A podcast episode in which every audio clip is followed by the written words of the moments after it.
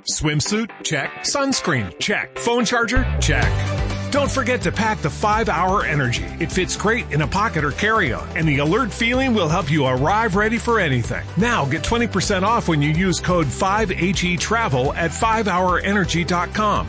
Expires April 30th. One time use only, not valid with other discounts. Remember, visit 5hourenergy.com and use code 5HE Travel to save 20%.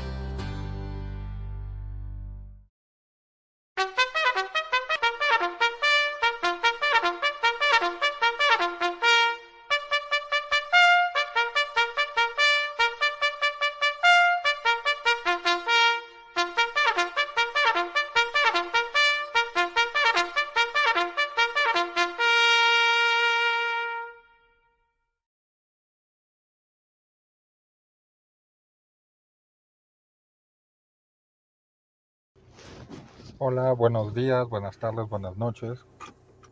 Espero que se encuentren muy bien. Bienvenidos de nuevo a los hijos de la nueva era.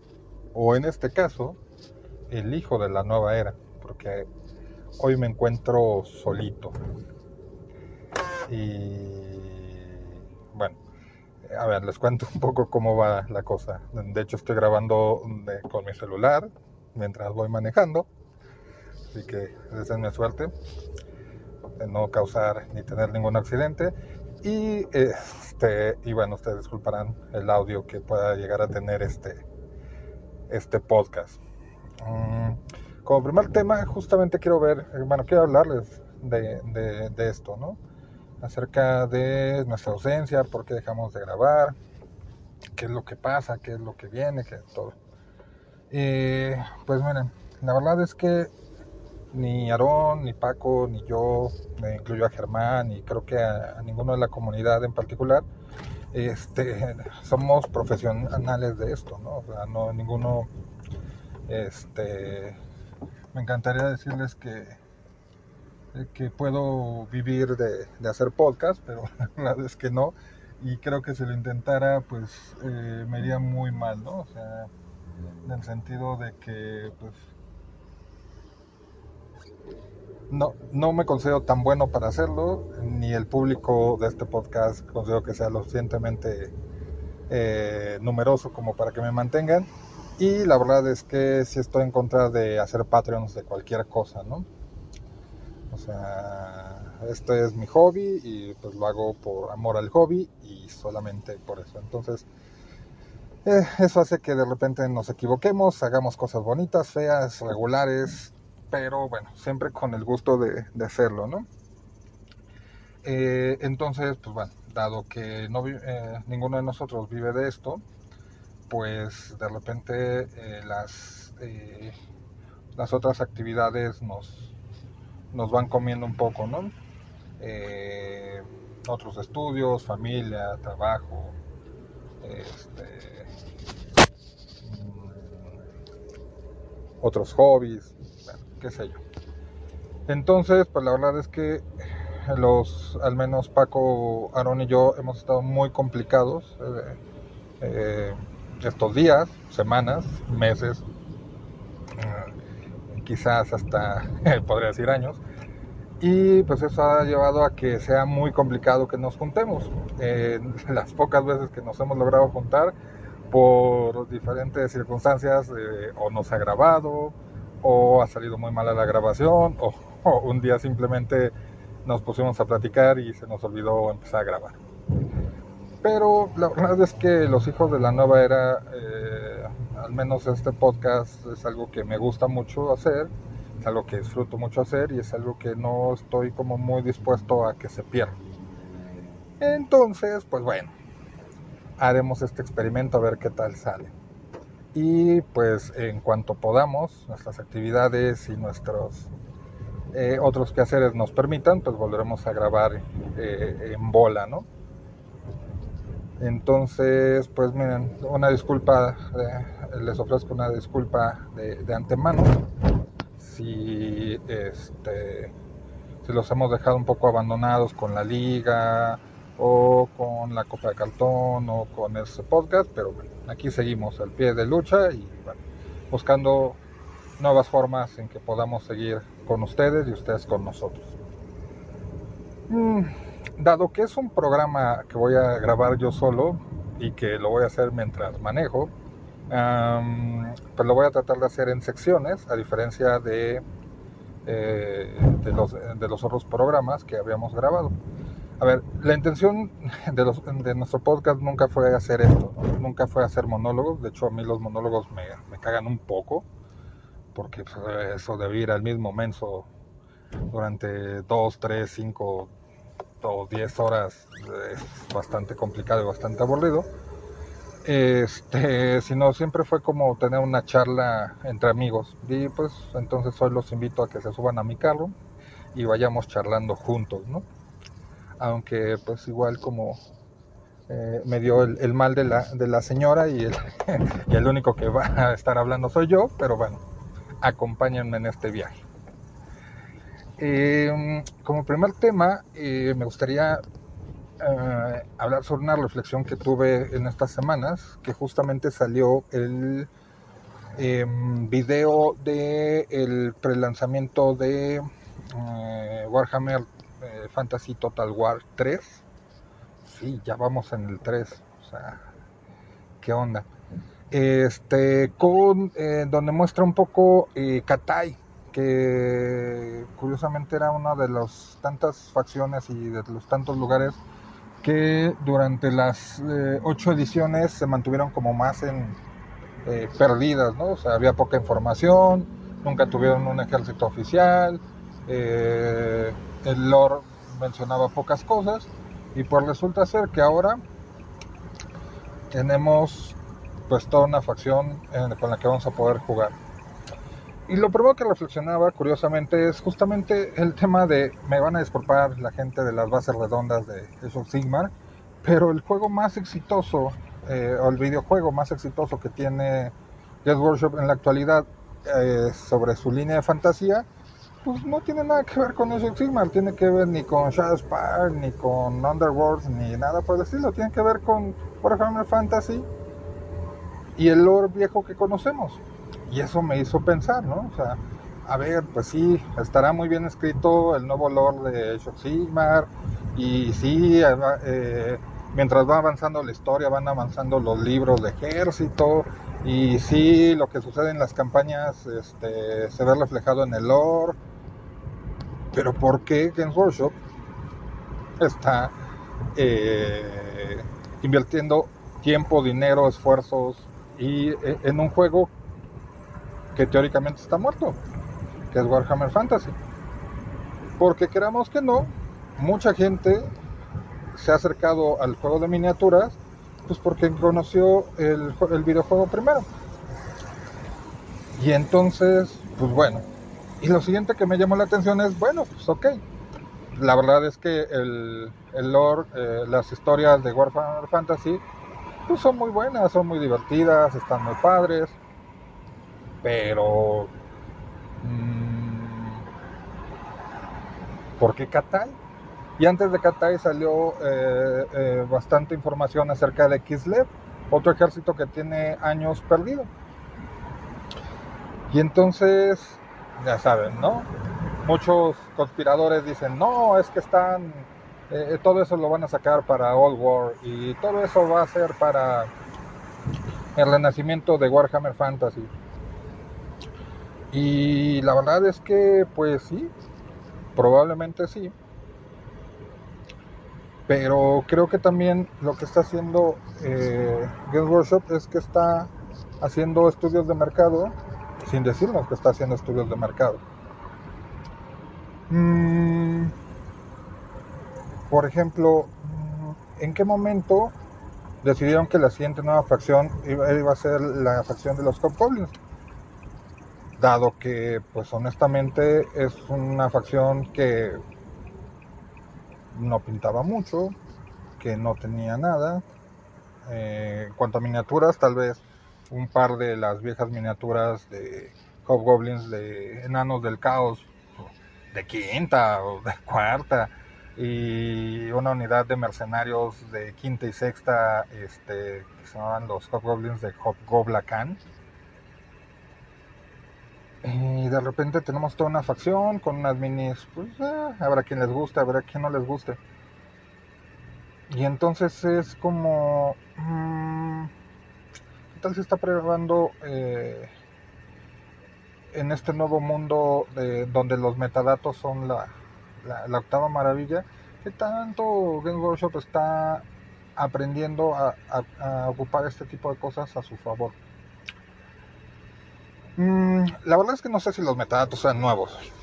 Eh, al menos sé que para mí y para la industria en donde estoy lo son y es bastante interesante, ¿no? Como mm, toda esta información que actualmente circula en, la red se puede convertir en, datos que te permiten tomar decisiones sobre temas empresariales, temas comerciales, eh, hasta en temas geopolíticos. Y creo que Game Workshop es un poco lo que está haciendo con nosotros. Está testeando cuánta gente realmente sigue enamorada de fantasy, cuánta gente realmente está eh, interesada en jugar con estos ejércitos, se involucra en, eh, con, con, estas historias, se involucra con el juego, eh, que tanta gente este, se ve atraída por la, por la estética del, del, del juego. Y bueno, o sea, al final eso a nosotros eh, eh, que jugamos novena, ¿cómo nos afecta? ¿no? Mm, recordemos que actualmente uno de los eh, ejércitos que están en, versión beta y que están en, que los que se puede jugar no de forma oficial, pero sí con la aprobación del, del oponente, son los Hobgoblins. Entonces, mmm, la gente novena se aventará a empezar a diseñar ejércitos kislevitas y podrás sacar tus viejas miniaturas de la zarina, de los usares salados, de tus hay cosas de tus boyardos en oso y cosas por el estilo. O por ejemplo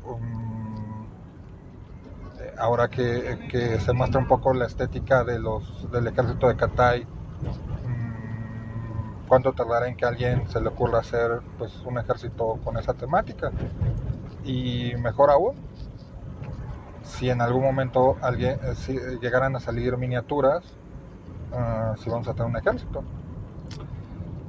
Eso me llamó mucho la atención. A mí me gustaría que me dijeran qué opinan ustedes acerca de, de esto, ¿no? O sea, ¿por qué el juego más exitoso de Games Workshop, el videojuego más exitoso de Games Workshop de fantasía es eh, Warhammer Total War? ¿Y por qué en lugar de hacerlo bajo el lore de eh, de Age Sigmar, lo siguen haciendo viejo, bajo el viejo lore?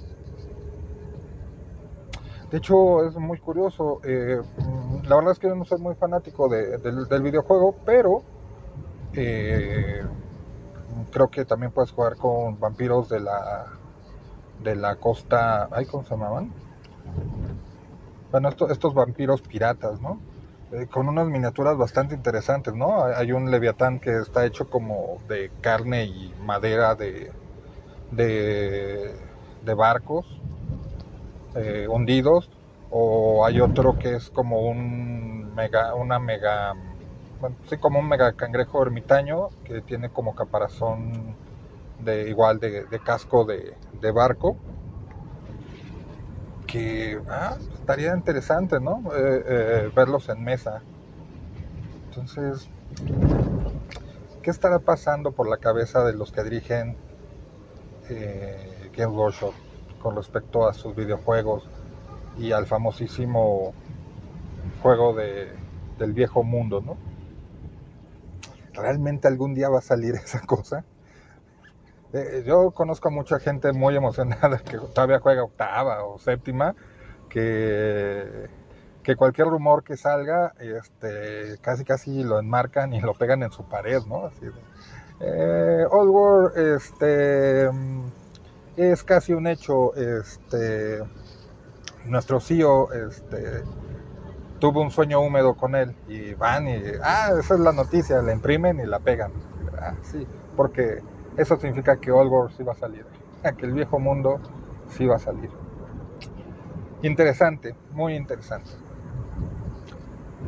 Y bueno, eh, pues ya casi llego a mi lugar, al lugar donde voy, entonces pues nos detendremos un, un poco, pondré un poco de música ambiental y regresaremos con un nuevo tema.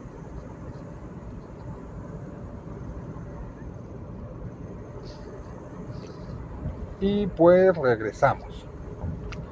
Y a ver, como siguiente tema me gustaría tocar mmm, una pregunta que hizo nuestro amigo Alberto Vélez de Veracruz, aquí en México, eh, en el grupo de WhatsApp, que pues, honestamente nadie le dio mucho seguimiento, pero a, a mí particularmente sí me gustaría darle seguimiento, eh, en parte porque pues tengo una opinión sobre esa pregunta, en segundo porque creo que es un fenómeno que más o menos nos está, nos, nos está afectando, y tercero pues porque pues, es un buen tema para hablar, ¿no? y es el tema del famosísimo boicot que mucha gente está proponiendo para Games Workshop. ¿no? A ver, se supone que este boicot es, es un poco eh, dejar de comprar las miniaturas de, y los productos de Games Workshop y impulsar más otras marcas alternativas o en, su defecto la impresión 3D.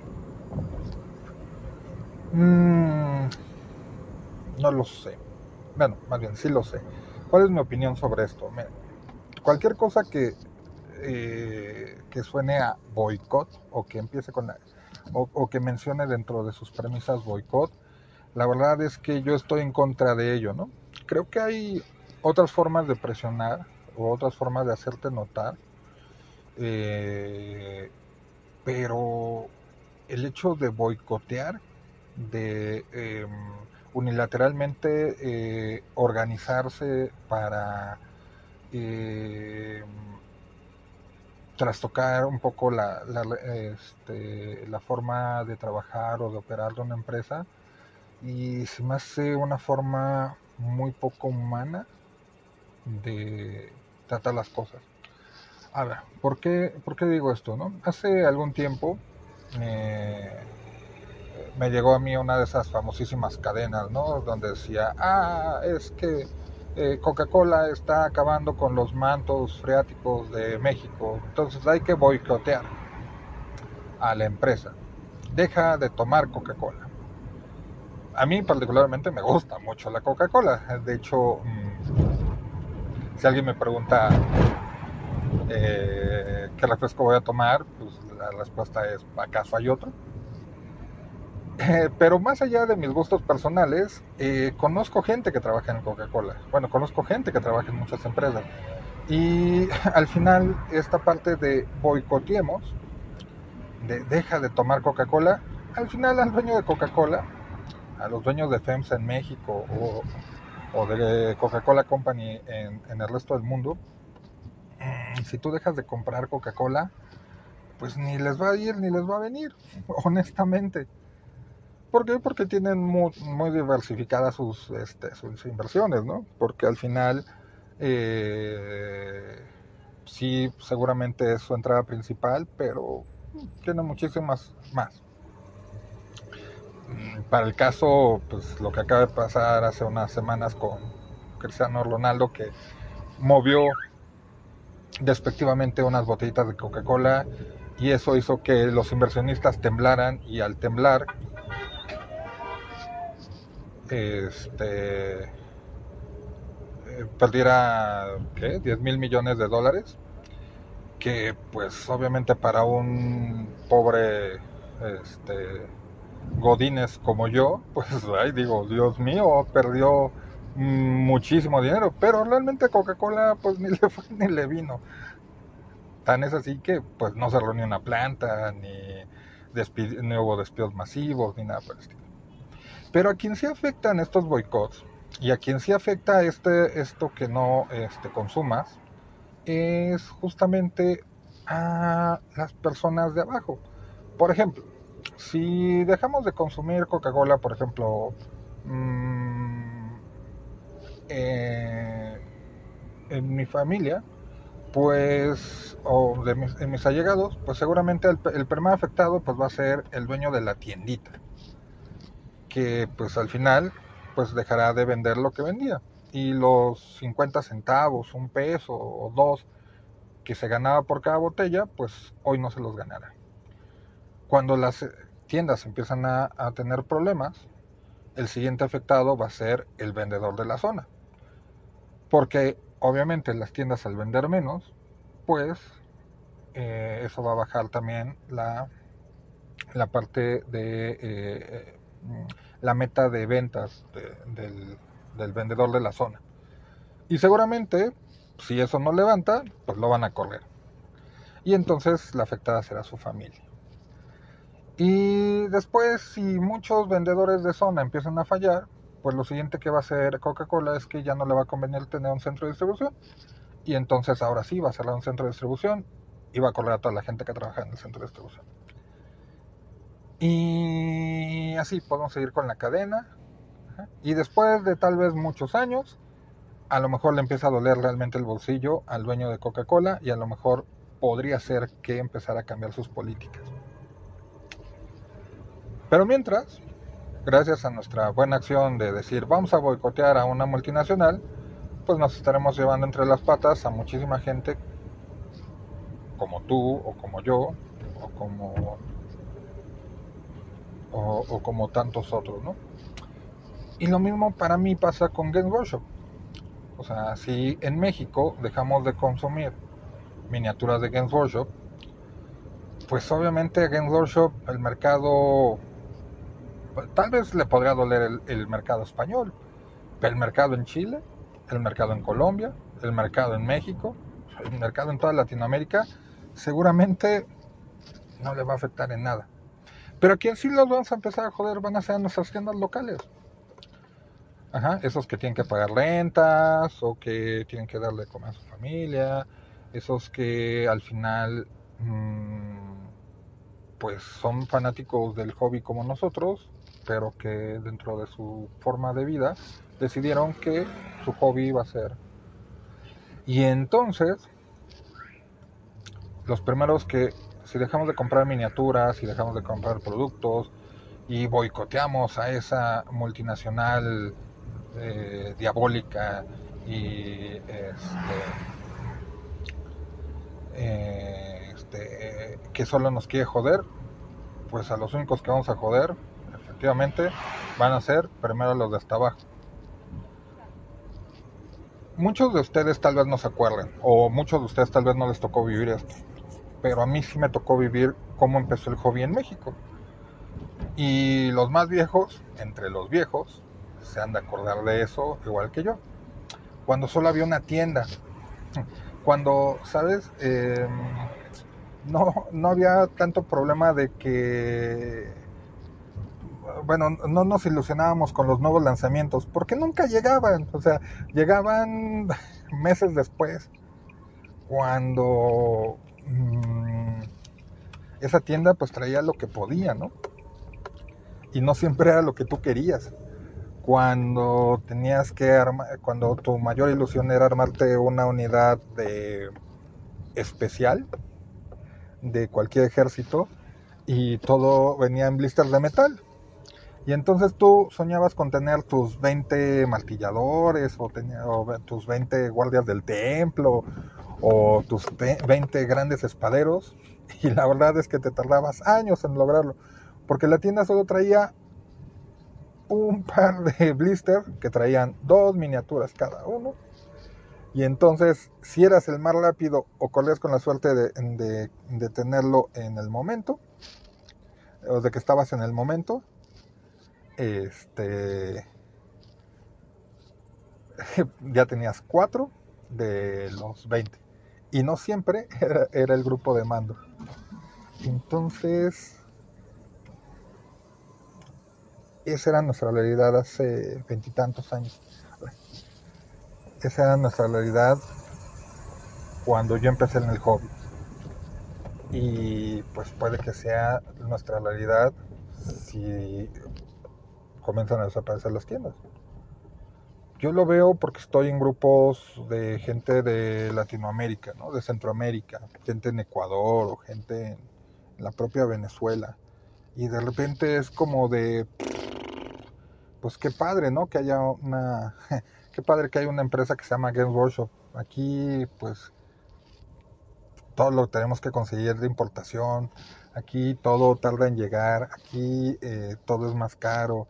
Aquí eh, eh, creo que Cayo alguna vez nos lo comentó nos dijo, no, pues es que yo empecé y, pues yo quería lanceros o yo quería ejecutores y siempre traían lanceros y nada más lanceros. Y el siguiente mes otra vez lanceros. Y entonces pues era como muy frustrante tratar de hacer un ejército si nada más te traían una miniatura. Mm. Y entonces yo recuerdo que me puedo, que, gastaba pues prácticamente todo lo que ganaba en una semana. Bueno, he de decirles que en ese tiempo yo cobraba por semana. Y entonces gastaba prácticamente todo lo que todo lo, de la semana en poderme comprar una cajita.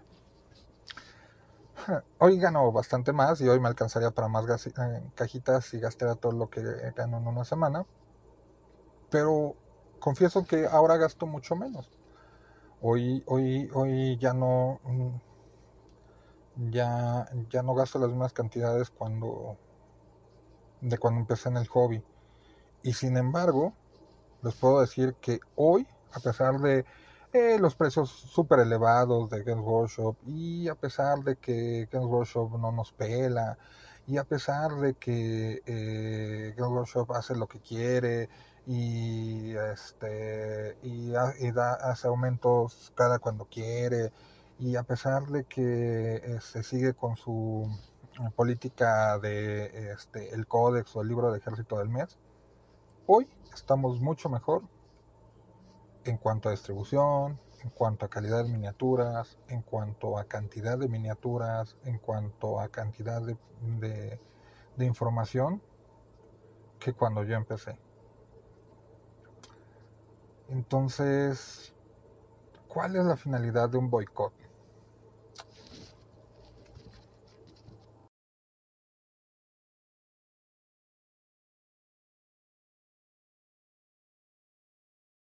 El, el, tema central del hobby que tenemos nosotros radica en, en, en, dos, no sé en cuántas partes, porque seguramente me voy a explayar y no me sé en cuántas partes son, pero hay varios puntos que, que hacen el hobby. Primero, necesitamos a alguien, necesita haber un grupo de personas, un ente, llamémoslo así, que en este caso es Games Workshop como tal, eh, Infinity, eh, Kings of War, lo que tú gustes y un ente que se dedique a hacer reglas. Eh, perdón, estoy aquí todavía en el hotel, entonces me cortaron la inspiración. Tiene que haber tres cosas. Tiene que haber un ente que genere los juegos, y dicho sea de paso, tal vez los juegos y eh, las miniaturas. Y tiene que haber, tiene que haber un, distribuidor, que en este caso son las tiendas, y en tercer sitio tiene que estar la parte de los jugadores y los compradores.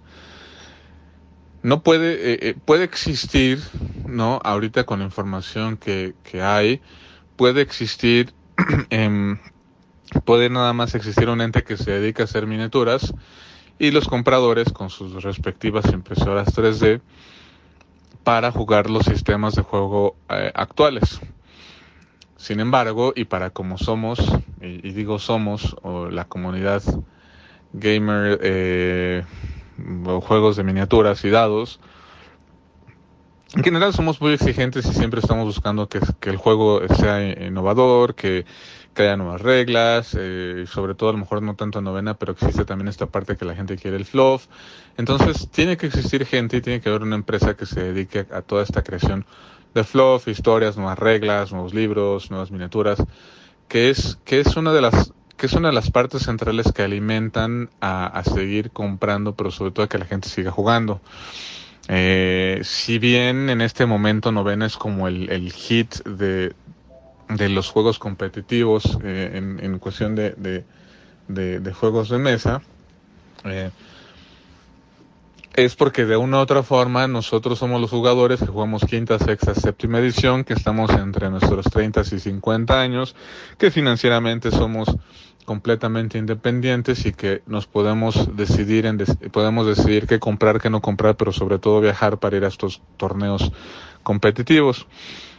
Mismo, mismo, misma situación que la gente que está dedicando a hacer todos estos nuevos libros y probar y buscar el balance y tener la página y, todo este rollo pues es gente que lo hace. Sin embargo, pues tú lo has notado, hay muy poca gente la que se dedica a organizar. Yo creo que Games Workshop no es un no es el enemigo eh, en sí, es el enemigo que tenemos que de una u otra forma también pues entender que, que todo sube de precio y que sí las miniaturas son caras, pero las miniaturas están poca madre, que eso yo se los, se los, se los doy como, como parte. Pero excelente que se ha dedicado a hacer esta parte de juegos, que lo ha visto como un negocio así, pues al final de cuentas tiene que ser un negocio. No sé si acabar con Games Workshop o, ver la forma de, hacer un boicot o complot contra Games Workshop sea como la parte, la parte central, ¿no? porque al final asumamos, hacemos el boicot contra Games Workshop y, y, Games Workshop termina, llega, de llegar a un momento en que diga, puta, ya, pues ya, voy a cerrar porque ya no estoy generando los suficientes ingresos. Y cierran. ¿Quién, va, quién, ¿Quién se va a dedicar a hacer? ¿Habrá, existirá una, una comunidad lo suficientemente fuerte para hacer una comunidad de, de 10th Age 40k y, y, y, y todos los juegos subalternos? No lo sé, es como Sé que Blood Bowl es, una, es un ejemplo que a lo mejor podría funcionar para ver si la gente está dispuesta a seguir manteniendo el mismo juego por tanto tiempo y ser tan popular. No sé, es, es, es una, es una, son, son mis tres minutos y medio de Debray.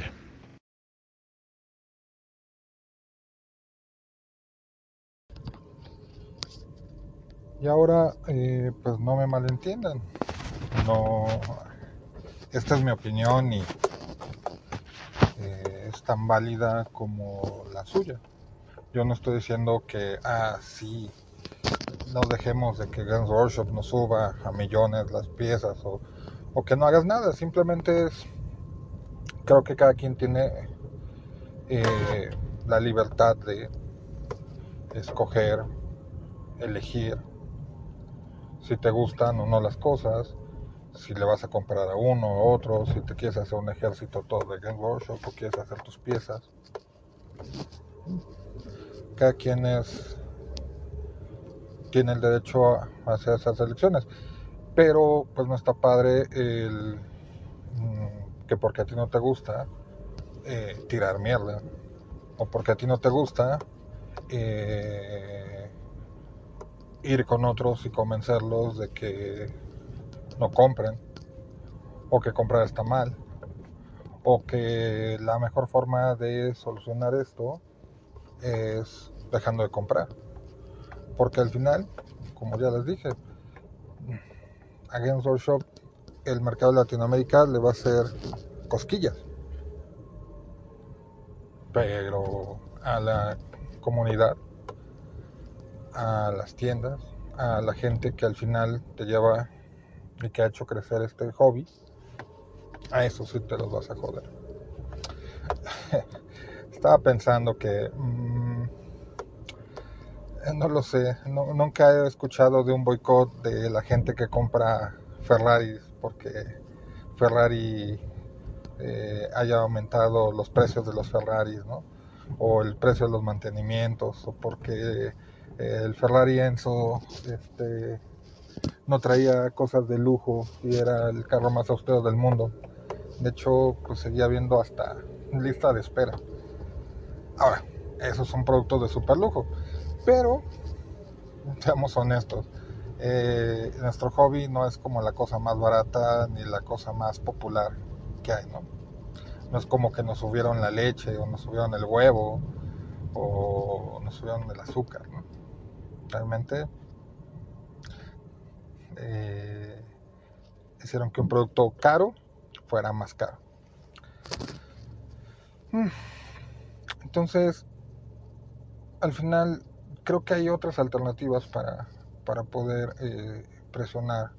Hay otras alternativas para hacer eh, que sin perder el hobby, sin que las tiendas locales, sin que la gente que está promoviendo el hobby pierdan. Promocionemos más novena. Al final, mm, eh, si alguien quiere hacer su ejército con puras piezas de Gun Workshop, está bien. Que las hagan. Si alguien quiere hacer su ejército eh, totalmente este, hecho en casa, pues que lo haga. Al final, creo que mm, lo que decía eh, en la primera parte de, de, este monólogo es que Ken Workshop ha aprendido a, leer los metadatos. Mm, se nota mucho en 40K, por ejemplo, en donde mm, en el este, cada fin de año o cada seis meses, me parece, hacen un ajuste de reglas, de puntos, de, para, para mantener el meta sano, lo que antes no hacía. ¿Y eso cómo lo consigue? Pues tomando información de los torneos, tomando información de testeadores, tomando información de los metadatos. ¿no? Si la gente eh, mm, compra menos un ejército, si la gente eh, primero compraba mucho unas unidades y las dejó de comprar, eh, si al momento de usar las plataformas de, eh, por ejemplo, la que hacer este, las listas de Guest Workshop, eh, se tienen menos participación para una facción o para un tipo de tropa, pues obviamente es porque la gente no está jugando, y si no está jugando, eso porque las, reglas no, las reglas están mal o porque hay mejores opciones y entonces trata de balancearlo. Entonces, yo creo que Game Workshop voltea a ver los torneos. Y yo creo que todo esto eh, que decía en la primera parte de que no ha dejado morir completamente Fantasy, viene de eso, de darse cuenta que mm, en el ETC, que en torneos grandes, eh, la gente está jugando novena y no está jugando eso Filmar. Que la gente sigue queriendo jugar un juego de peanas cuadradas. Y entonces en la medida en donde aumenta el mercado, pero ellos no aumenten en una participación, pues se darán cuenta. Y entonces tendrán que tomar cartas en el asunto. Eso es al final lo que yo creo. Puede que sea que esté loco o puede que ustedes tengan una opinión diferente, lo cual pues es súper válido. Entonces, yo lo que diría es, hagamos novena grande una vez. No otra vez, porque no creo que haya sido grande este, eh, otra vez. Y eso me lleva a la última parte, o sea, por ejemplo, mm, eh, no sé qué pasó en esta última liga, la verdad es que eh, creo que al igual que nosotros mucha gente se enfrascó en muchas ocupaciones. La verdad es que nos dimos cuenta de algunas cosas, por ejemplo, eh, dejar tantas semanas eh, para jugar no funcionó. El hacer dos batallas por por fase mm, creo que tampoco está funcionando. Mm,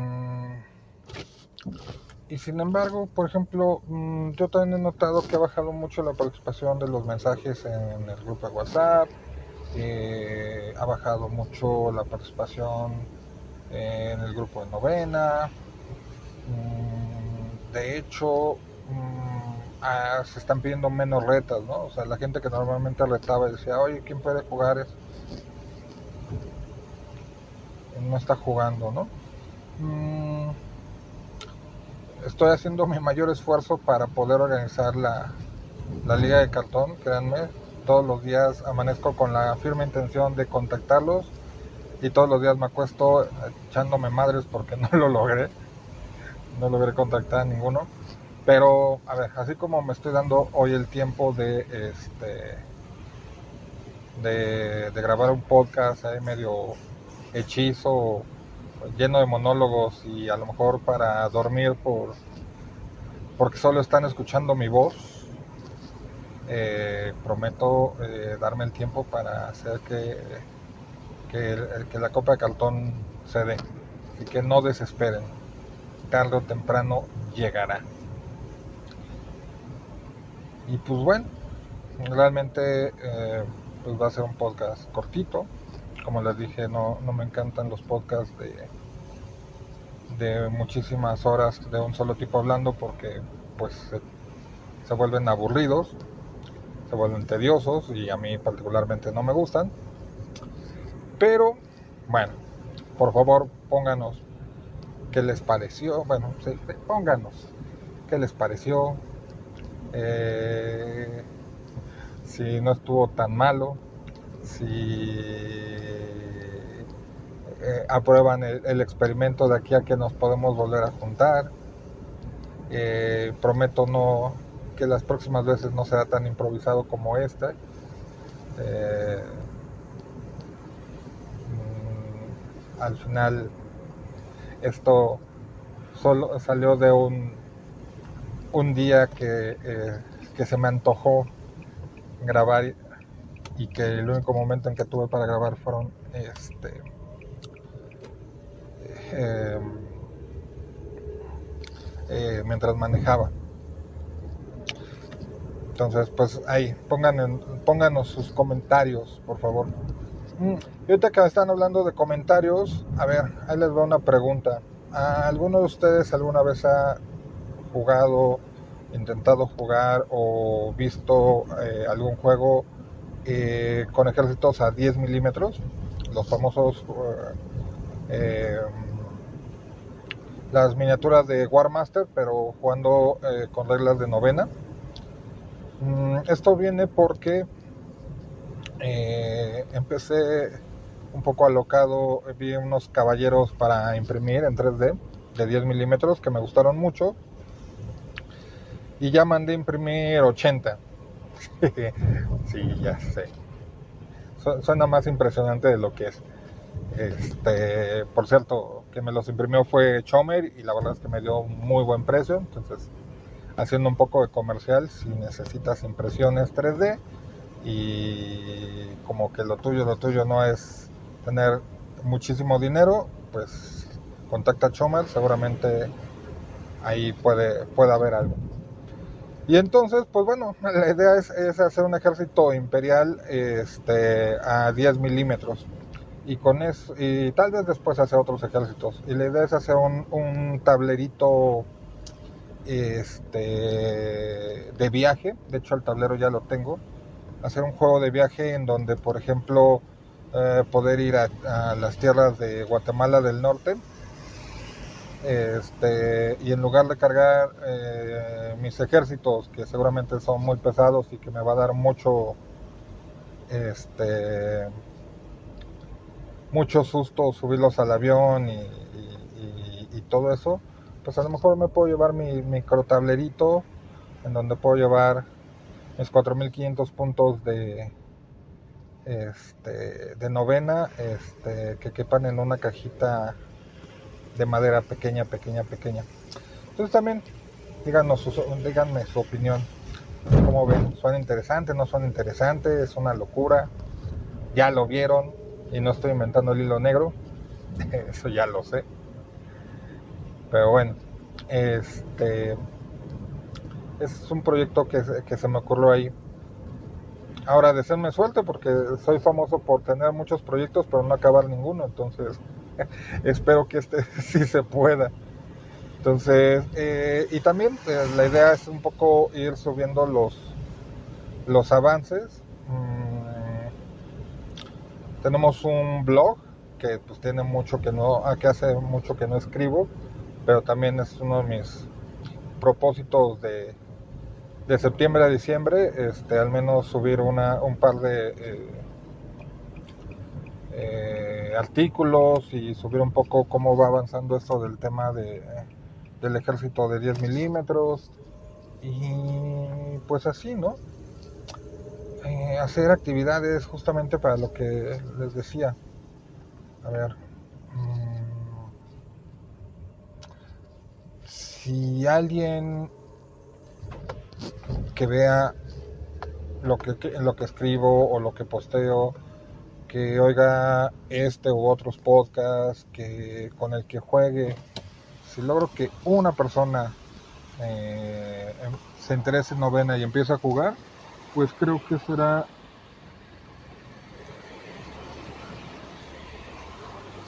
algo pues ganador. Entonces, pues esa es mi invitación también para todos, ¿no? Hagamos que poco a poco las dos las cosas sucedan. Hagamos que no sé, a lo mejor en un par de meses al menos haya al menos le, haya compartido mi vicio a alguien más. Quién sabe. A lo mejor esa persona descubre que jugar novena es un gran pasatiempo. O él sí logra eh, hacer que esto se pueda volver profesional. Entonces, pues ojalá se pueda. Ah, y antes de despedirme, este, bueno, esto no, tiene la menor importancia decir que ya tengo mis dos vacunas, ya tengo el cuadro completo, por lo tanto, pues eh, al menos gozaré de unos cuantos meses de, este, de inmunidad y eso significa que, pues, a ver, eh, ya voy a empezar a presionar a Aaron para por fin jugar la, famosísima batalla de Lizardmen contra demonios. Así que hagan sus apuestas. ¿Quién ganará? ¿Los demonios? ¿Los saurios? O como todo parece indicar, terminará en un glorioso empate con nada para nadie. Entonces, a ver, hagan sus apuestas. Y pues bueno, eso es todo por el día de hoy. Eh, quedó un podcast pequeñito, quedó un podcast digerible y sobre todo quedó un podcast después de algunos meses de no poder escribir. Bueno, de, perdón, de no poder eh, grabar. Entonces, cuídense mucho, disfruten el juego y cuídense que las cosas todavía no están al 100%. ¿Vale? Bye bye.